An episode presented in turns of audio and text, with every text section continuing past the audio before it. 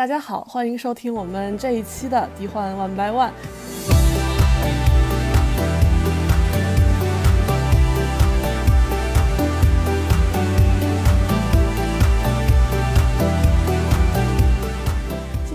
我们召集了四位朋友和包括我自己，我们都在上一周看了就是迪士尼新上的这一部呃真人版的花木兰，打算在这一期节目里呢，也是跟大家聊一下我们对这个电影的一些想法，然后还有对它的一些就是自己的嗯内心的评价。在场的有三位我们电台的老朋友，其中包括我自己，我是树叶，还有我们的老大 Teddy 和我们之前来过的尤金。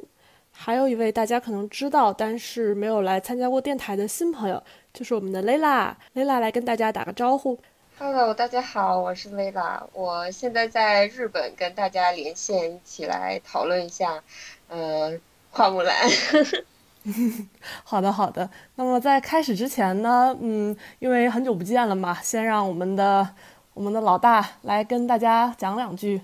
嗨，我怎么还让我讲两句？就我们好长时间也没录这个节目了，原因是啥呢？原因是懒，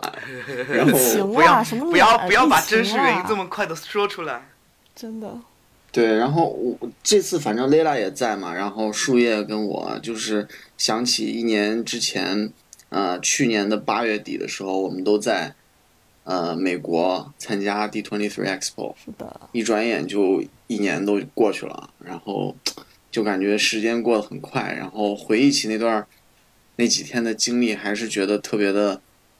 难忘，特别不可思议。嗯。然后今年你看这个情况，就是按照往年来讲啊，他们会提前一年多就会宣布下一届的什么举办的时间呀、地点之类的。然后，嗯，这个到现在也没有宣布说明年还办不办。即便他办的话，我估计我们也很难去参加。反正就，哎，没关系，你已经参加过一次了，你已经人生圆满了。对，我也觉得挺幸运的，对吧？在全球变成这个样子的情况之前，然后我们去参加了一次。树叶现在也是回国了，也不在美国了。对，呃，蕾拉也是之前也是在美国上学，然后现在又到日本了。对，就是时过境迁。而且我隐约还记得我们当时在那个展览会上的时候看花木兰的预告，然后就是大家都在尖叫，哇，期待，特别期待看那个预告片，觉得这个电影哇太棒了，我简直等不及明年要马上就要看到了。嗯，至于我们看到了什么呢？接下来马上大家也就会知道了。哎，我们一定要这个明确说一点啊，我们是集资在 Disney Plus 上买的。Premier Access 超前点播，我们花了三十美元买的啊！对对，我们看的可不是盗版。还钱还钱，我的三十美元。这个 这么快了吗？吐槽这么快就开始了吗？这个内地是呃在十一号才会上映，那我们这期节目发布的时候，国内呃内地应该是已经上映了，所以但我们提前看了之后，我们就觉得有很多的想法。而且是不吐不快的那种想法，对，迫不及待的想要跟大家分享。咱们上一期节目是几月录的，我都忘了，三月、四月，时隔将近半年时间，我们又又来录播客了。我们呢，这个节目分为两部分，我们前三分之一呢，先大概用一个比较简短的过程，给没有看过这个、还没去看这部片子的听众整理一下那个大家值得期待的点，然后呢，就是嗯，完全不含剧透，可以放心的听。然后至于没有看过的。朋友呢，可以就是先把这一部分听完，后面我们再去涉及那些具体的剧情的细节。嗯，到那儿我们会提醒大家。大家先说一下那个自己比较喜欢的，看完这部就是不带剧透的，说一下自己比较喜欢的一些点吧。来，尤金。呃，首先就最开始媒婆的名场面是在的，就是大家那个鸡飞蛋打的那段是在的，是挺有喜感的一部分，我是觉得还挺喜欢的。然后就是这次那个电影给木兰设计的武打场面，就是武打动作设计的，我觉得非常的非常的炫酷，漂亮。就他本人的戏份是不错的，然后其他人的武打戏就就还还行。然后演员阵容的话，其实大家也都知道了，这次参演的国内的明星其实挺多的，至少在在国内的观众看来的话，是一个很熟悉的阵容。也相对会比较有有亲切感吧，应应该。然后原版动画里面的木兰的木兰说话的配音温明娜，这次在里面有一个非常惊喜的客串。一个彩蛋，是的对对，我很喜欢那那个场景，其实我当时一下就认出他来了，我真的特别激动，因为我之前是不知道他会在这个里面客串的。后来看到演员表的名字，发现哦，确实是有他。我当时真的就是激动到叫出来了，我说：“哎，是文明娜，哎，是那个原版的配音。还有一个原版动画里的一个小角色，这次以一个全新的身份出现在了这部的呃这次真人版里面。”哎，大家可以期待一下。是的，我也觉得是，就是说呢，这个真人版里面，它虽然是跟动画时隔这么多年，但是呢，它脱胎于这个动画，然后把它升华，变得就是有点推陈出新的这么一个感觉。包括它里面的配乐歌曲，然后嗯，就是一些大家耳熟能详的。如果小时候看过那个动画版的话，就是你会对里面的很多 BGM 就是感到非常熟悉。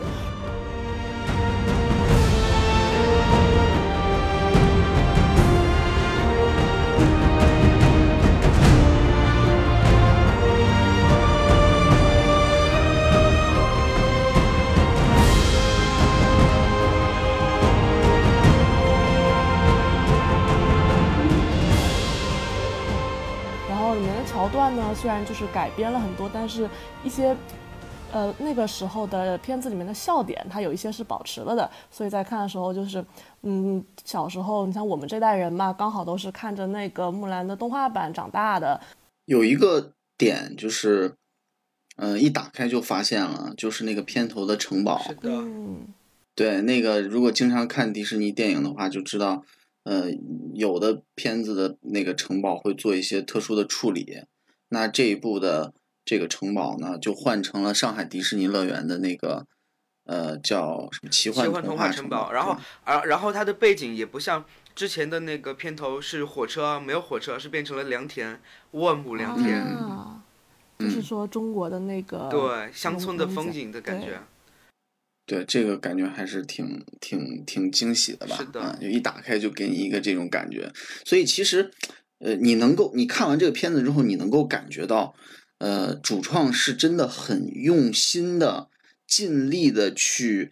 呈现一个他想要，呃嗯，对，就是说他们想要去营造这么一个令人可信的一个中国的氛围也好，一个世界观也好，他们嗯。是真的很努力。包括刚才提到的这个呃武打的这一块儿，呃，他们不是请了香港的一个电影人叫姜志强嘛？嗯，对，他是一个就是就是以这个打戏见长的这么一个电影人，然后他来做这个执行呃制片，所以在武打的这个打戏上面质量是有保证的。是非常高的。所以整体来说呢，对于还没有看过同学们，我们整体还是非常推荐去看的。而且刚好就是现在疫情刚刚结束，电影院恢复营业，嗯，就是。怎么说？今年整个是一个影视寒冬，所以这部片子的上映呢也非常不容易。嗯，说不定呢，你的一张票就是迪士尼下一部大片里面多出来的一帧特效。所以，对，对对对对对，这为迪士尼集资。咋还卖起惨来了呢？我们这就是一个粉丝的节目，对吧？对我们也都是粉丝，我们直言不讳的去说，我们看这个片子也好，我们评论他们也好，是带有一定的粉丝滤镜的啊，这这这这也没办法尽。量公平公对正。，对而且毕竟大家都期待了这么长时间了，你说你不去电影院看一趟，你说合适吗？是呀、是呀、而且而且加上这一次的那个呃国内上映的版本的中文配音，然后几位中国演员，除了甄子丹，其他都是自己本人配音的。这个嗯国配版其实也是值得刷一遍的。哦，那就两张票了。对对，我就是准备到时候去刷一下国国配版。对，不错不错。好的好的，那我们的推荐环节就到这里。那么还没有看过的听众，听到这里就可以暂时把节目关掉了。好，等你看完之后呢，可以再继续回来听。而如果你已经看过，或者是说不在意我们剧透的话，可以继续往下听我们对于一些呃具体的剧本啊、细节的分析和吐槽。嗯，我们先来整理一下，就是这部片子，因为是提前了一个星期在 Disney Plus 上面先上映，并且在国外已经提前开了媒体的分。然后烂番茄这边开分的时候是新鲜度百分之八十，然后豆瓣在呃九月四号下午当天开分是八点六，整体还是一个比较比较好的分数吧。嗯，对，但是现在已经降了。现在我看烂番茄刚才是百分之七十九，嗯然后豆瓣儿是已经降到四点九了。我的天然后烂番茄的爆米花指数也就百分之五十三吧，好像。对，嗯，，Metacritic 上面的评分就是媒体那边的评分是六十三左右，然后观众评分是五点三。所以就是说，媒体给的分数整体还是比观众要高，而且其实说明豆瓣这个四点多的分，直接比开分的时候掉了一半左右，然后说明就是观众对这个片子还是不太满意的。然后我们就来分析一下这部片子到底为什么，首先就是国内外的口碑差距很大，而且它到底就是为什么会成为现在这样的一个局面呢？我觉得首先要说明一点，就是说，呃，这次对于这个片子的呃评价，它的形成这么一个现象的原因是很复杂的。嗯呃，媒体的评分跟观众的评分差距大，其实有很多的因素。因为大家知道这部片子在呃海外其实是受到了一些这种抵制的行动嘛，嗯很早就有人在刷刷分，所以涉及到观众评分这一类的这个分数比较低，其实会受一定的这个影响啊。那当然就是在这个出来了之后，其实我们也去看了一些。呃，实际上的这些媒体的影评也好，然后这种观众啊，这个大 V 啊，就是 YouTube 上面有很多的这个影评的博主啊，嗯他们也在发一些呃评价。那我个人感觉啊，确实是媒体的评价会呃整体的高一些啊，然后观众和呃这些所谓的这个 KOL 他们的评价会稍微低一些。嗯嗯，我大概看了一下，我觉得，嗯，对于他的好评其实什么都有。我们刚才提到的打戏，对吧？动作的场面，呃，一些布景啊，啊，美术指导呀、表演呀，夸什么都有。尤其夸刘亦菲的这个表演，说她是一个这个演花木兰最合适的这个嗯呃一个演员啊，也都有。那至于说呃差评方面，其实嗯、呃就很有意思，就是嗯、呃我们现在看国内的豆瓣上的一些差评，很多人的批评的点集中于就是说。呃，外国人拍中国片儿，然后说英语，会有一些出戏，嗯啊，最后得出的结论就是说，哎，外国人拍中国故事还是不行。但是其实，国外的差评好像对这个方面嗯提及的不是特别多，他们会更多的从整个的结构也好啊，或者说他们会觉得，有的人会觉得这个故事会非常平淡。啊，就就是这些很具体的一些点上面来批评这部电影。嗯我现在看到的国外好评的点，就主要是集中在那个夸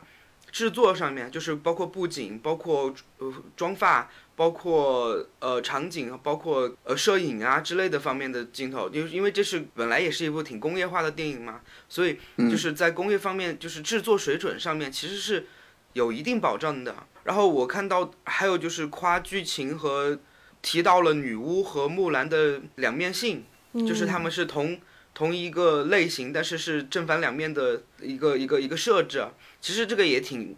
挺好莱坞剧本套路的，其实。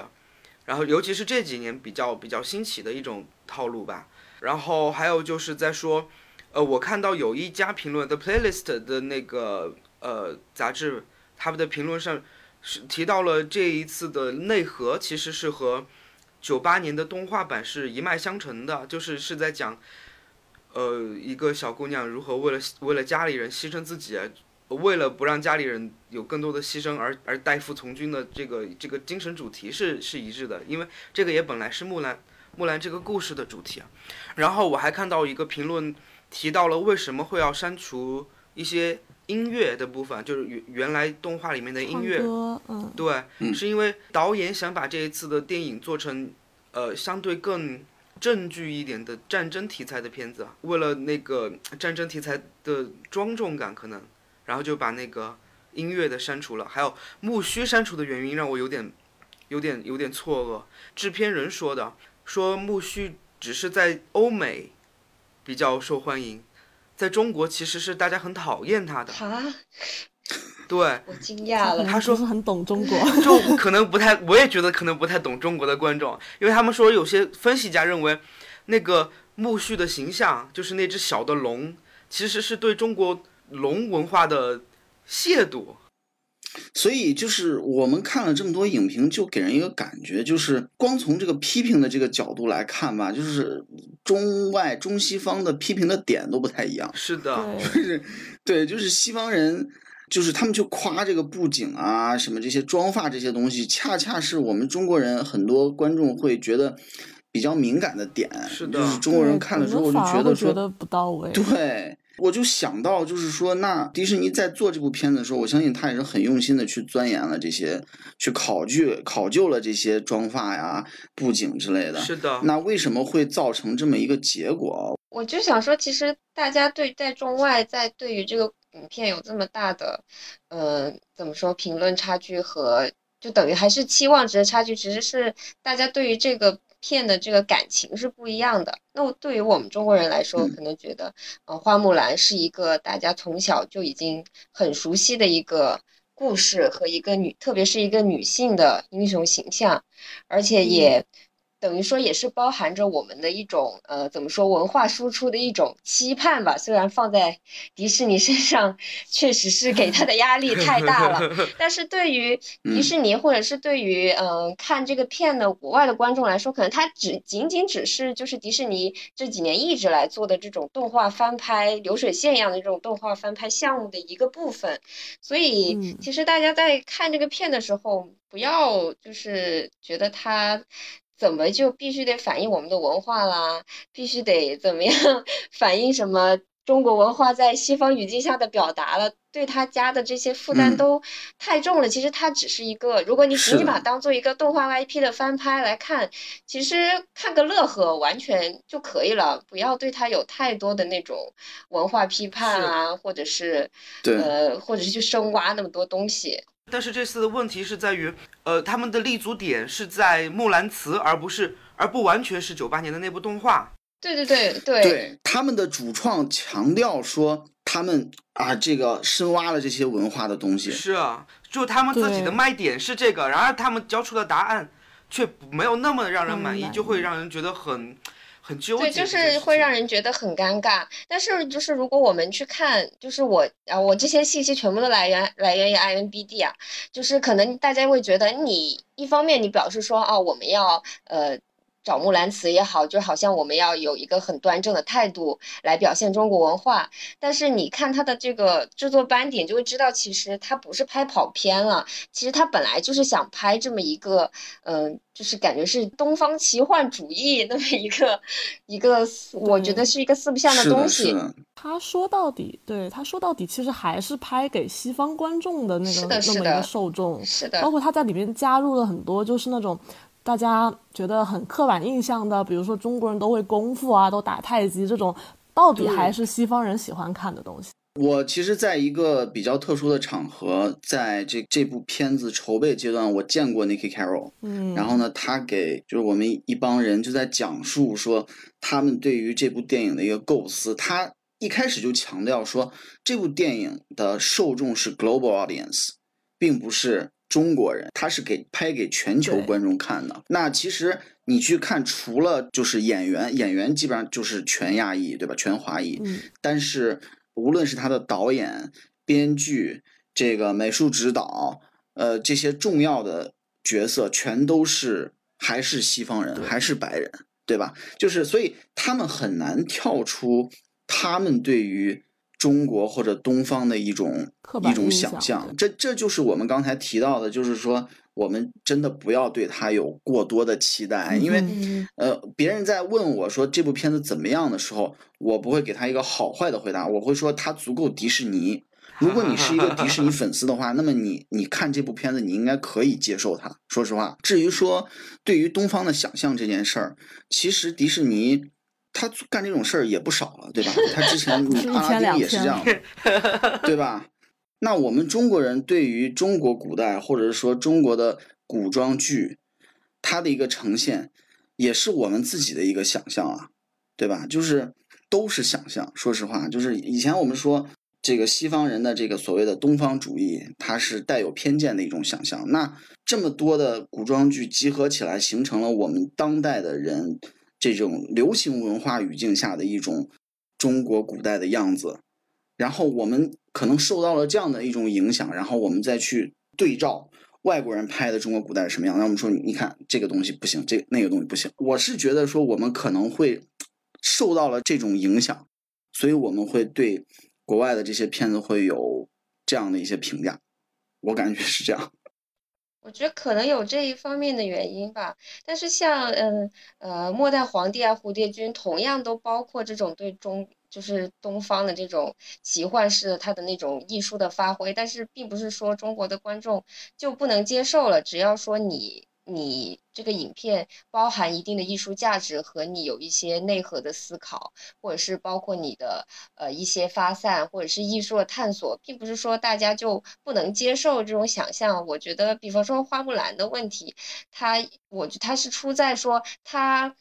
在这种很平板的，就是这种好莱坞式的东方魔幻，再加上一点就是那种武术，像你刚刚说的那个，他的 executive producer 是 Bill Conn，他之前操作都是《卧虎藏龙》啊，就是《卧虎藏龙》十面埋伏、霍元甲的制作人嘛，就是那种飞来飞去的那种，他们觉得西方市场会比较，呃，比较喜欢、比较受欢迎的那种武打元素，然后再加上他其他的制作人操作都是，呃，我看了一下。Jason r e 他是操作了《忍者神龟》和《国家宝藏》，然后还有两位是那种玄幻犯罪类的题材，然后那你很明显就看出他做的这个项目，它的走向就是那么一个呃东方魔幻，再加上武术的这么一个公式化的呃公式化的这么一个产物，就是他希望这个可以在西方市场能够卖座，但是他没有给你填进去一个嗯。能够让大家共鸣的内核，其实原来原版的动画也不是说对中国就有怎么样很怎么说很还原的塑造，其实也都是一些想象。但为什么我们小时候，包括现在再去看，也不会觉得 offensive 或者觉得呃很讨厌？就是因为它其实对女性价值的那些讨论是其实是 universe，就是大家都可以共感的。明白。其实你看他，他在这个片子里面插入了一些概念，尤其是这个气的概念。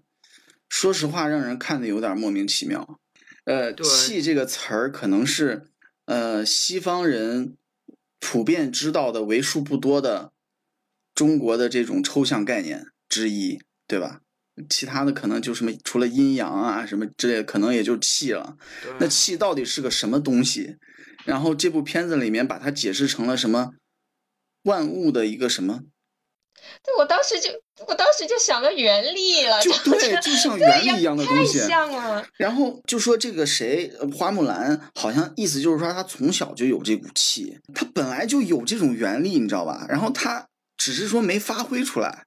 然后，而且小时候是家长要求他要压制这种，因为女孩不能够掌握这种东西，只能男孩成为成为战士以后才能掌握。对啊，他到了这个军队里面去之后，他还没开始训练呢，就已经非常了不起了，就是这么一个角色。所以就是跟之前动画片里面那种，他一去还感觉还笨手笨脚的，什么也不会，还需要去花时间去适应、去磨练自己，让自己成长为一个一个合格的士兵，就感觉。不太一样，说实话，就是你你缺少了那种看着他成长，看着他一步步努力去突破自己的那种感觉吧。我觉得就是这其实就是这个气这个概念，我觉得一个一个很失败的一个一个地方。对，我现在也想不太明白，为什么他非要加气的这么一个讨论，而不直接原用沿用原版？对于其实他原版也就是大家都知道，就是传统社会，包括中国也好，美国也好，欧洲也好，就传统社会对于女性的那种呃。嗯，典型的那种社会道德的要求和对他们就是男权社会对女性的束缚，这其实是一个现在也非常热的这么一个议题，要大家都懂的。我不明白他为什么非要加这么一个气，然后变成整个的讨论就跑偏了，然后他的可以上升的高度也一下就被他拉了下来，就。从一个就是讨论说怎么样女性怎么样怎么样冲破这种呃社会社会秩序对他们的枷锁，一下就变成了就说我怎么样去拥抱我的不凡，就一完全就 对，这就是一个普通人无 法产生共鸣的一个地方。对对对，嗯，对。我今天早上看第二遍的时候，我突然有一个感觉，就是我觉得这个整个片子的情绪非常的。不搭，就是说，它当然一部片子应该有这种呃起伏跟波澜嘛，但是就是这部片子整体的情绪让我觉得很很混乱，很奇怪。一一上来就是他的父亲在用一种很低沉的声音，很很 epic 的这种语气在给你讲述这个故事啊，然后整个的画面也是感觉好像很恢宏的样子，哎，但是到了这个媒婆那块儿开始搞笑了，然后到了那个呃他们都进了军营的那一块儿，更是一段莫名其妙的打趣，就是让我觉得这个片子。你到底是要拍成一个所谓的 war epic，还是说你你还想要呃留下原版动画的那种搞笑的那种感觉进来？就就让我有点搞不太清楚了。嗯，我觉得它的症结在于说，他的这个剧本实在是太成问题了，然后人物塑造也存在很大的。缺陷就是你感觉不到任何人的人物弧光，包括花木兰都是，然后再加上这个呃女主角对吧？这个脸部的情绪表现实在是有些问题，就是中间有就是开头那一段危险发言警告，就开头那我们我们不针对任何演员，我们仅仅是对，就是可能他给到他那个剧本就是这么的寡淡，那么他也就只能这么寡淡的表现，我婉尊了哈，然后。所以你就会感觉是不是说这个人物他去呃做出这么样这么样的选择，以至于这个剧情这样一步步的推进，反而好像是他们就拿着导演或者是编剧给他们的一个纸说啊，你这里要这样了，你这里要这样了，你这里要这样的，就是他的剧情就是非常的扁平式的在往前走，不让人感觉到很连贯或者是很自然，然后你也感觉不出你对这些角色也。缺乏缺乏了解，你不知道他为什么会做出这样子的选择，就是一切都很突兀，让我感觉到他们的所有的那些内心的想法啊，和他们的那些性格的展现，都是通过台词来说出来的，这就说明他这个剧本实在是有一点儿。过于出去，就是像大家都知道那个著名烂片《房间》一样，他的问题也就是所有的人物，什么东西都是靠嘴说，动作也是靠嘴说，动机也是靠嘴说，所以就会让你觉得差了点什么。而且而且这次的改编让我有一个不太能够接受的点，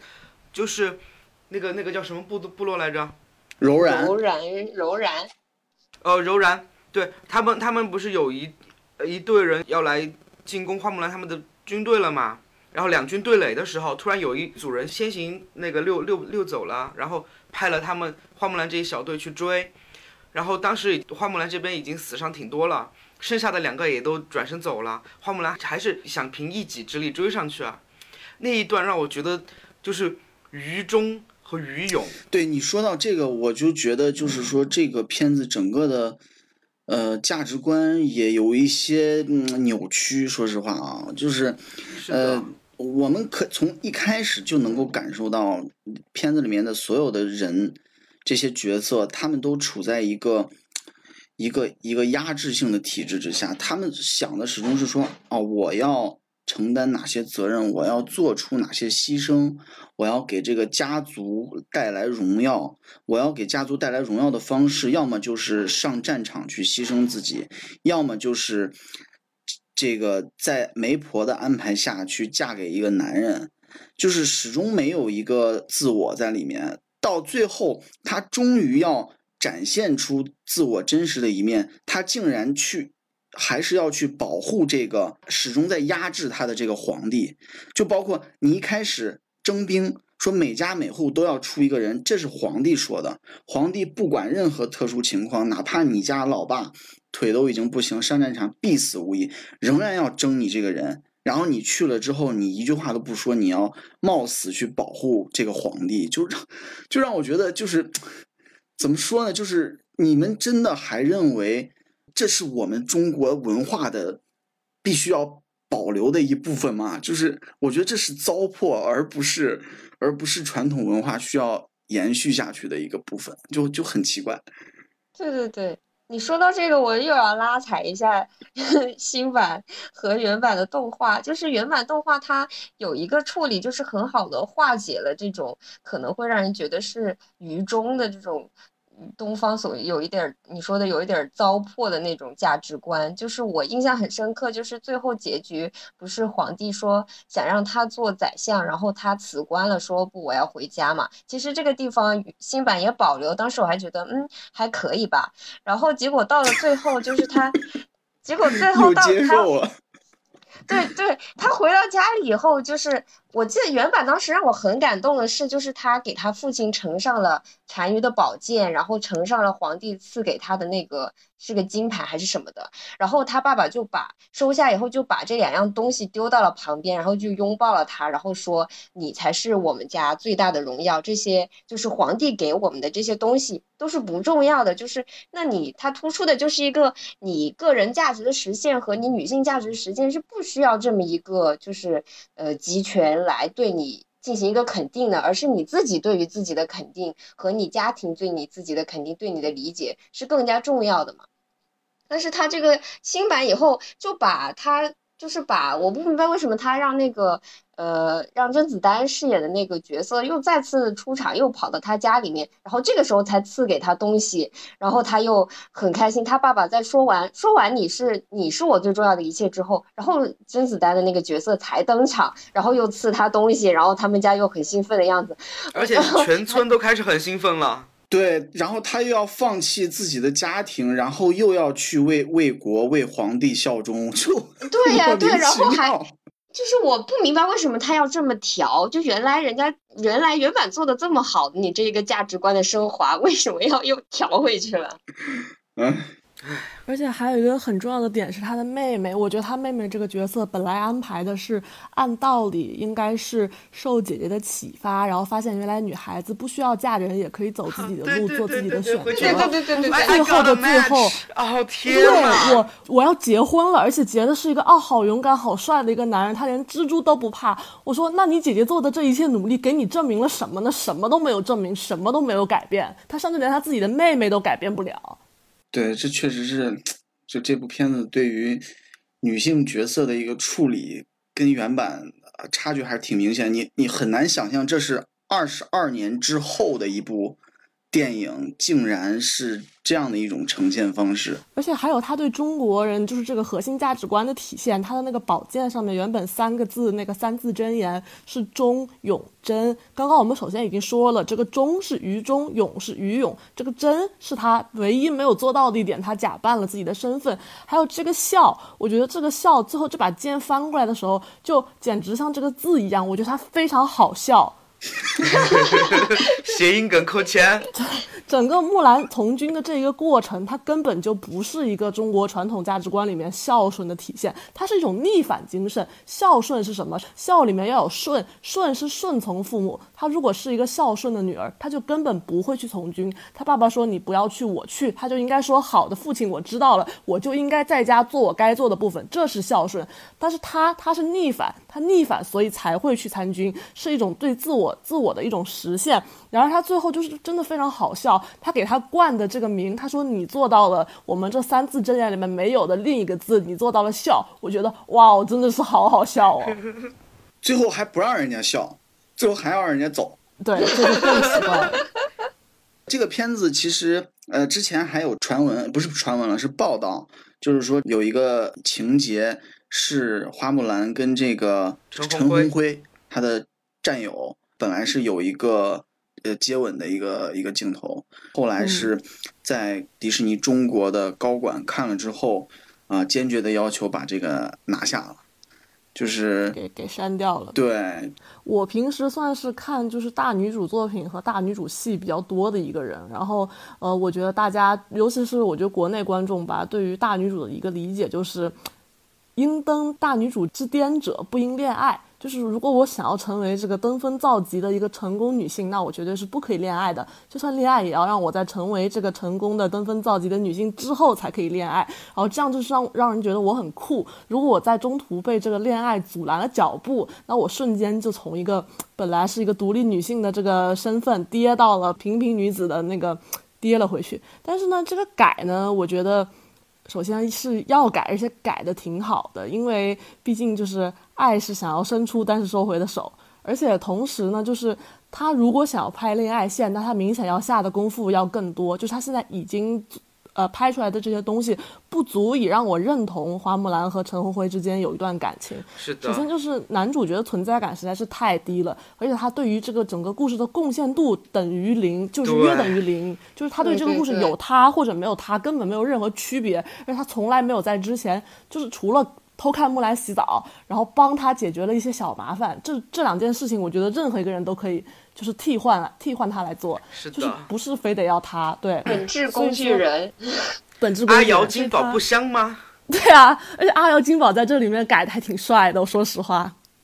对你讲到这个，又让我想到，就是这个片也有很严重的问题，就是他对木兰和他战友之间的那个情谊的描述实在是太扁平了，就是约等于没有。对对对对。就是我们以前看动画片的时候，其实对他就那四个战友角色，就是包括还有李翔在内，就四个人，其实都是有很深的印象，他们的性格也都是很突出的。然后他们。对，而且他们跟木兰之间的互动，就从一开始可能是，呃，对对木兰有一定的偏见，或者给她穿小鞋，到后来真正的把她当做自己的兄弟，就整个这样的转变，其实也是对木兰这个女性角色的和她女性价值体现的一个塑造和升华。就是他们呢，最后接受木兰，把她当做自己的兄弟，不是因为说像这个。就是片里展示的，好像说他就是武力值怎么比大家强，就是对，就是在武力上和肉体上征服了他们的感觉，不是的，而是通过他自己，就是木兰，木兰她的。几次危机都是通过他自己的智慧去解决的，就是等于说，等于说他原原来的那个原来动画片给我们传递的是说，女性价值的体现不在于说哦，我女的就要比男的强，就是我要打败你，而是说我们的我们女性的价值是可以通过自己的智慧和内在实现，甚至可以比男性更加优秀的。然后这也是直接是通过他跟战友之间的互动和他们情感的升华来体现。而但是我们现在看这个电影里面，他们之间的兄弟情。也是像我刚刚说，就是完全靠台词讲，就说啊，我们要互相保护对方，就这样，就这，我都不知道你们的你们的感情哪里来的，就怎么就怎么就同袍？你们同袍之情能不能多给我一点体现？而且他们跳反的非常的就是。突兀，就是他们本来还完全不相信木兰，然后突然就是男主角一顿鸡汤，一顿讲话，说啊我们是怎么怎么样的那个战友情节，他们突然就反水，说我和木兰站在一起，我和木兰站在一起啊，我相信木兰，我相信木兰。对对对，就是为什么会这么的？基础都没有，脚跟也太软了吧？对，太好反水了吧？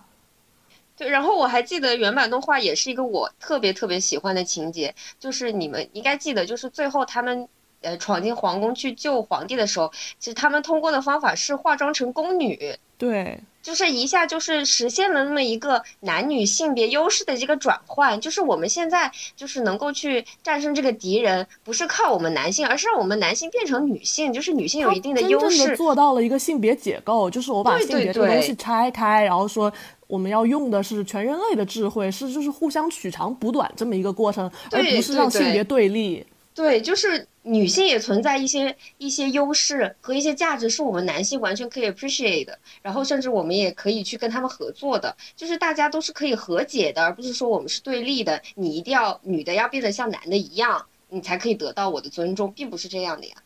也就是为什么我觉得这一部里面的花木兰完全给不到我一个就是作为独立大女主的一个感一个一个。情感共鸣，我觉得他就是一个大男主的性转，他就是把一个放在男性那个英雄主角上的故事放在了一个女人身上，仅此而已。然后把什么龙换成了凤凰，然后还就是凤凰附体，然后我开了挂，我今生不死，然后我突然一下就特别厉害，把反派一刀捅死。我说这有什么意思啊？我还不如去看火影忍者呢。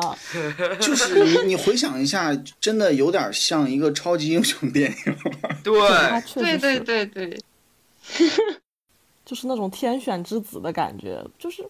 我完全我觉得很难苟同吧。尤其是因为原版的木兰，她就是一个从村里面走出来的这么一个小姑娘，她谁也不是，她是通过自己的努力和智慧走到了后面的那一步。然后你现在突然告诉我，哦，她根本不是因为自己的智慧，也不是因为自己的那个努力和坚持，她就是因为她天生就厉害，她就是天生比所有人都强。你能怎么办？我也不能怎么办。包括他们在军营里训练的时候。在动画里面的原版是李翔给了一个很难完成的目标，最终木兰在被溃被劝退的时候不放弃，然后凭自己的努力去拿到了那支箭。对，爬那个柱子，对，才赢得了所有战友的对对对战友的尊重。这这一点在电影里面完全没有。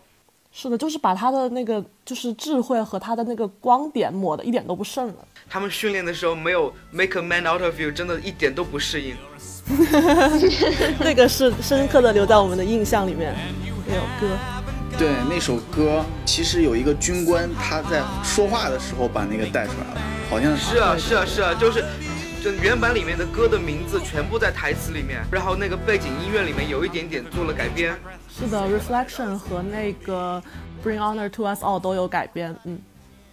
就感觉一定要跟老板扯上一点关系，是吧？但是老板的精髓没有保留下来。看到中途都有点求求你了，不要再提九八年的动画了。对啊，你就是在蹭他的 IP 热度而已。对，就是降维打击跟原降维版比打击，。降维打击。完了完了完了，我我们这个 我们这期节目发不出去了，我觉得。哎哎，来，快点快点来提一些亮点。就是其实我本来对就是巩俐那个角色，就是叫什么仙娘是吧？仙娘。嗯、，对，嗯刚开始看预告片的时候，我当然也觉得那个造型啊有点奇葩，然后也不明白他为啥非要加多这么一个角色，但是。但是但是实际想想看，其实这个角色加的还是挺有意思的。就是你看他的设定，其实他跟他跟木兰等于是一体两面嘛，就是他们其实都是女性，然后同时他们都是拥有强大的气。但是那你的意思就是他是凯洛伦，然后花木兰对对对但当时我又在想这个问题，就是哎，什么黑暗面又出来了？而且而且这几年的迪士尼的大女主都是，包括 Elsa 也是这样的设定。嗯，对，就是嗯，等于说它也是一脉相承，就迪士尼的这么一个一直的议题，就是女性拥有力量，在一定程度上是会给男权社会或者男性带来一定的恐惧的。那么她在这个电影里的表现，就是像仙娘，她拥有强大的气，然后。加上女性这个标签，就等于他们就被称为 witch 嘛，就是说觉得他们是、呃污名化嘛，对对对对，对。但是就是你等于说你有两种选择，要么你像木兰这样，你去隐藏，就是在面对男性的时候，你要么就只能隐藏自己，或者是或者是就贬低他们的这种能力，就是你不行，或者怎么就不让他们发挥自己的特长，要么你就像这个仙娘，虽然说是她释放了自己的气，但是她等于还是被可汗来奴役嘛。对，就其实在这个方面，其实他是想有一些探讨的，但是还是这个问题，就是你的角色塑造太弱了。太平面了。对，就是你这个仙娘所有的前史，你都是通过她跟可汗在聊天告诉我的。那我既感觉不到她的她的纠结、她的挣扎，包括她之前经历过的这些东西到底苦在哪里，我没有任何的感觉。你就就是直接说出来，然后她也最后突然就选择了帮助木兰，我那个转变也非常太。快了吧？也是突然反水干什么呀？你一个反派能不能有点自己的立场？嗯，就是可能就是说，他们女性女性最后还是要帮女性。哎呀，我只能这么说吧，就是 就是大可以这么理解，但是就是他处理的完全不够让我信服。对就是甚至有一段我还蛮喜欢，就是他穿着那一身就是金碧辉煌的衣服站在那个王座上，我差点就以为说这个王国以后是我的了，你来加入我，我们共同建立银河系的新秩序吧。就 这不就是 这不就是凯洛伦对于雷伊说的，你加入我之后，银河系就是我们的了，去他的 First Order 和去他的绝地。其实他是有这个意思的，就是说我我和你，我们都是女性，我们都有强大的气，其实我们是可以战胜这外面的所有人，但是就没有展开，然后他莫名其妙的就放弃了，就对，就戛然而止。也不是很理解，他明明这么强大，为什么他就要选择被可汗奴役呢？自杀不还有自杀最后的那件事情，对对，就是挡枪，挡刀那件事情，不能理解。太傻了。明明有更多个更多的选择，你干嘛非要牺牲自己啊？你明明可以跟木兰，对不对？这个携手开创新未来，这个就我真的差点以为他最后就是成洗白成那个正派，然后跟木兰一起什么走向那种新的征程，然后去他的男人什么的，我就真的以为会是这种结局。然后结果最后结局就是让我一头雾水，然后他最后还是选择回归男权社会，为男权社会服务，而且就这个仙娘死对的死对他来说没有任何一点觉醒的意识，的就白死了。哎，我想夸来着，最后又是吐槽。他的想法是好的，就是对，执行执行有问题，想法是执行有问题。对这个巩俐的这个角色，我就是老早的时候看见这个名字的时候，我就去查了一下，我说这是个什么角色？就我们现在都管她叫仙娘，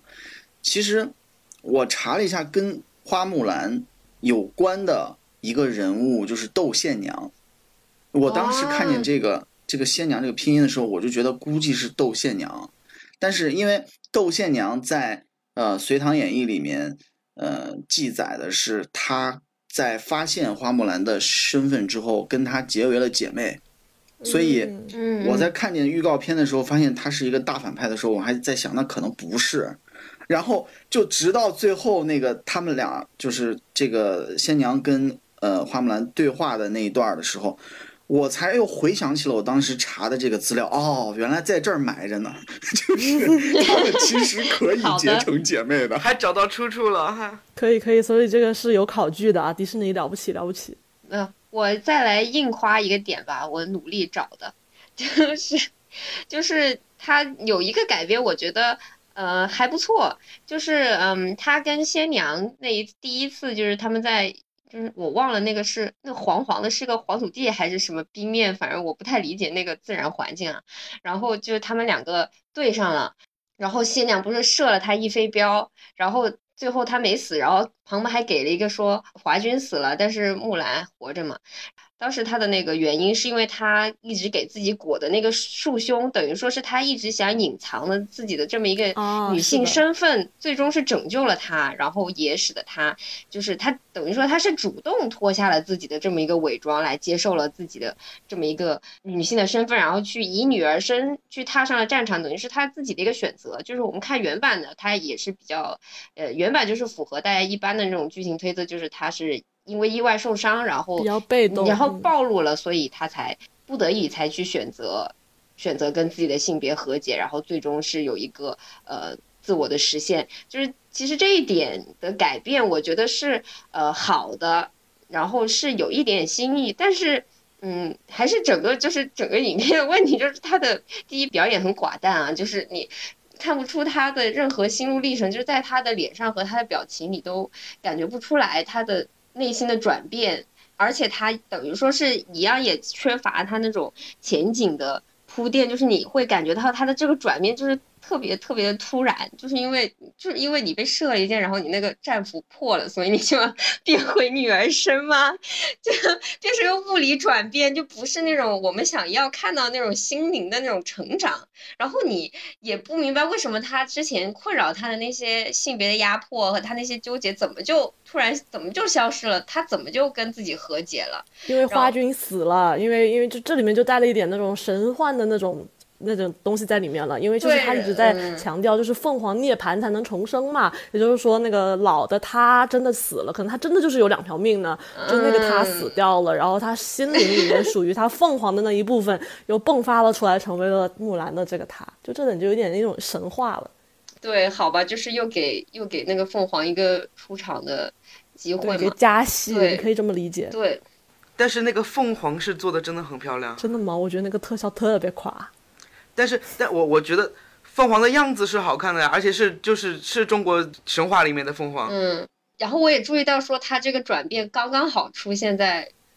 电影的中间，就是六十五嗯分钟左右。哇哦，哇，所以技术党，技术党。所以你就会发现，其实它就是整个剧情和它的剧本构造就是很流水线，就是对，就是很流水线，就是你到了剧情中间，你这个人物就必须要转变了，但是他没有给他铺那种合理的人物弧光，就是你等于还是就是一个工具化的转变吧。我时间到这儿了，必须转变了。好的，那我觉得大家都聊得差不多了，我们吐槽的也是非常犀利，大家都把自己内心最想要对这部电影说的话都基本上说出来了啊。然后呢，呃，如果有特别特别喜欢这部电影的朋友呢，希望听完了也不要太生气，毕竟呢，一千个人心里面有一千个哈姆雷特，也就有一千个花木兰嘛，对不对？所以说这部片子现在的口碑已经不可逆转的在直线的下跌。我不知道迪士尼会，就是对于这个事情会怎么看，因为确实很尴尬。就是在国外呢，因为各种因素收获了一波这种差评，然后在国内呢，又因为各种各样的这些我们都聊到的原因吧，然后也也会被骂惨。我是希望就是说以后的嗯，国外在改编我们中国故事的时候，嗯，能不能从这个花木兰这部里面去吸取一些教训？嗯，我是觉得，就是迪士尼操盘这些大项目的，就是这些大制作人吧，看他们年纪不小了，就能不能稍微与时俱进一点，就是不要再老拿那种老掉牙的公式来套这种，希望能拍出一部就是大家都爱看，然后也卖座的片。其实现在已经，就是唉。大人时代已经不同了，就对 时代变了，对需要需要有需要有一定的革新了。就是其实我们现在很多华裔的导演和华裔的编剧，并不是说在好莱坞就是毫无声息，完全任他们摆布，或者说是没有声音。其实大家都在发展，而且我也感觉到，其实好莱坞和美国其最近是一种好现象，就是其实他们是很。很期盼能够有听到，呃，来自亚洲文化的，或者是其他对于他们来说是呃小众小众文化 minority 的这些声音的，包括现在《寄生虫》大卖，然后之前那个王子异拍的那个，别告诉他，其实在美国风评也都很好，包括《摘金奇缘》，其实都是都是很好的，都是很好的创新和尝试，就是唉，怎么说呢？放下你的架子吧，迪士尼。我有个想问的点是，就是这一组，呃，就到现在为止，包括什么奇幻森林和狮子王这一组那个动画翻拍，有真的特别成功的吗？奇幻森林，奇幻森林的无论是呃票房还是口碑都不错。阿拉丁也还不错吧？啊，阿拉丁是呃那个观众评价不错，影评人不行。嗯。那但是奇幻森林的哇那个哦好吧，哎我也想说，其实也是想说迪士尼这个就是动画翻拍 IP 翻拍差不多得了，就大部分都得了，大部分都好不过原版动画。迪士尼真的面临一个困境，就是动画翻拍已经拍到了这个这个德行上，然后呢？新的一些原创的 IP，或者是说改编自小说的新的电影的 IP，也不行。对，所以其实确实他们也挺难的，必须得找到一个突破口。我我其实理解他们为什么要这么做，就是想把上一代人的童年再给下一代人以重新的全新的方式再延续一遍。而且这些项目他会觉得很保险啊。之前的那些都是 time tested 的。对，比起你去开发新 IP，这些老 IP，大家就算看完之后骂怎么样吧，最终还是会去看嘛。对，它有一个原作粉的那个基础在。对，主要是他们这几这十年来创造那种自己开发的那种所谓新 IP，什么异星战场啊、明日世界呀，还有什么那个什么时间的褶皱啊，全部都扑的妈都不认识。都扑了，还有今年的阿特米斯奇幻历险。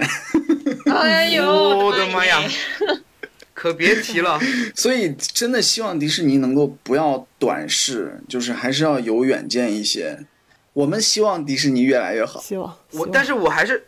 我还是觉得那个迪士尼动画工作室的作品还是还是可以的。哎，这个我们可以单独再开一期来聊一聊动画工作室的作品。对，我们单独再说了啊。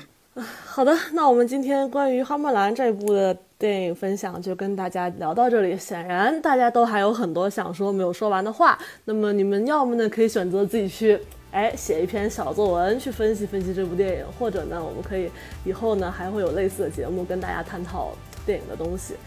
嗯，还会可以再提到这一部，我觉得因为毕竟这是一个挺好的，就是教科书一样的。一个一个素材吧，可以拿来聊。那么今天就到这里了，谢谢大家的收听，下一期《敌幻 One by One》，我们再见。谢谢，拜拜。